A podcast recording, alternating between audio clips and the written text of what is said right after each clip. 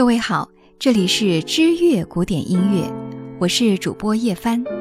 今天继续为您播出舒曼的爱情故事《为爱情而战》第二集。五年之后，真正痛彻心扉的婚前恋爱插曲奏响了。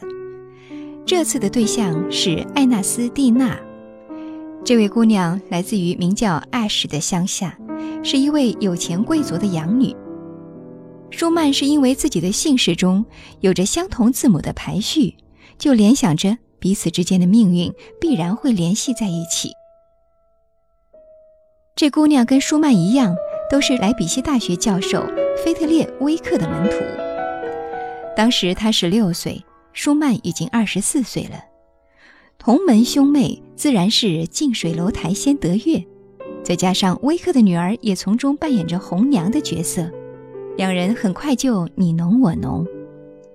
在给母亲的信中，舒曼明确写道：“她就是我想要娶到的理想的妻子。”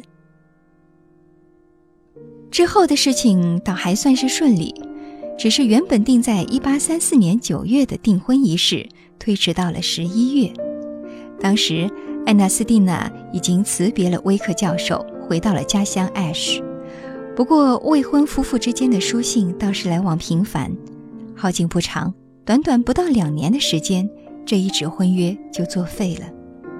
后人不知道究竟是为什么，当事人只是说有某种难言的苦衷导致的迫不得已。不过，我们大致可以猜出一个八九不离十：一是因为爱情抵不过距离，二是因为真正的女主角登场了。这就是威克的女儿，舒曼后来的妻子，克拉拉·威克。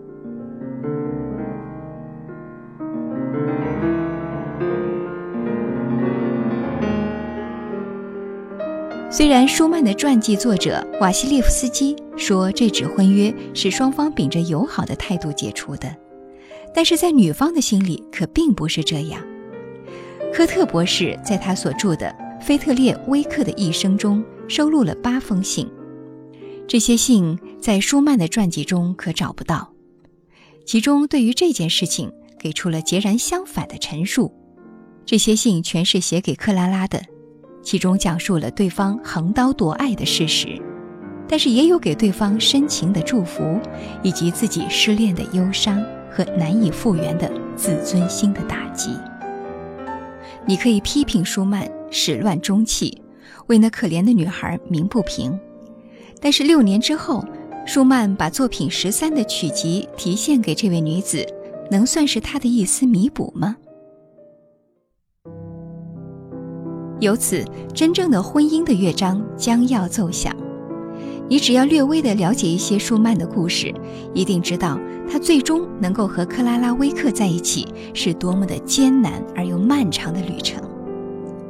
起初，舒曼立志要成为钢琴家，所以才背井离乡，只身前往莱比锡，拜在菲特烈·威克的门下。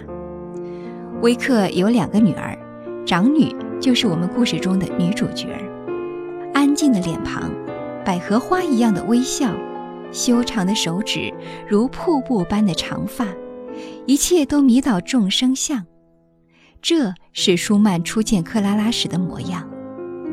除了让天下的男人神魂颠倒的容颜之外，他还有绝世的钢琴演奏才华。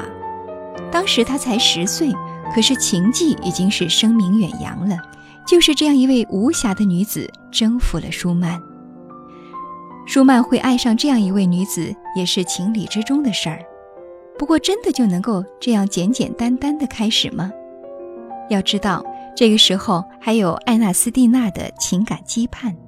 爱情的世界里，任凭谁脚踏两只船，都会伤人伤己。好在这一次舒曼没有错得太过离谱，很快将情感的天平压向了克拉拉。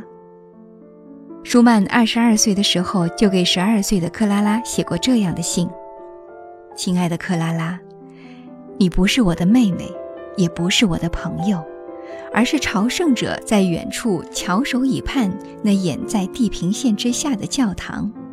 你不在家的时候，我去了阿拉伯，我搜集了无数稀奇古怪的故事，想着有朝一日能够一件件儿的讲给你听。你的微笑就是我赖以生存的空气，在我的梦里，那阵阵响起的音乐一定是你在弹琴。克拉拉又是怎样回应的呢？三个人同在一个屋檐下，看着自己爱的男人和别的女人眉目传情，克拉拉又独自流了多少哀怨的相思泪呢？不过，当得知自己才是舒曼的挚爱之后，克拉拉这样回信：“我要让你知道，从前我是一个多么天真的傻女孩。当艾纳斯蒂娜初次来到这儿的时候，我曾经对她说。”请在你充分了解舒曼之后再展开攻势，因为他是我最亲密的人。可是他并没有想要了解你的意思，在他的家乡已经有了爱的对象。当我知道这一切，心里感到异常的愤恨。可不久之后，他开始喜欢你了。我会因为他爱你而高兴吗？我想我会吧。所以每次当你拜访的时候，我都让他出来见你。可是你。为什么都把这些视为理所当然？我整天都跟你在一起，把你们俩的打情骂俏视作理所当然。虽然那时候我依旧是一个小女孩，可为什么我还是觉得很难过呢？后来父亲把我带到了布雷斯顿，在那儿我想恢复平静，我也想祝福你们能够修得百年之好。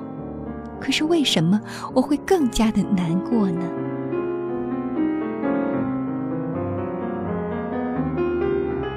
以为少女把心事都告诉了情郎，那么一切都会乌云散去吗？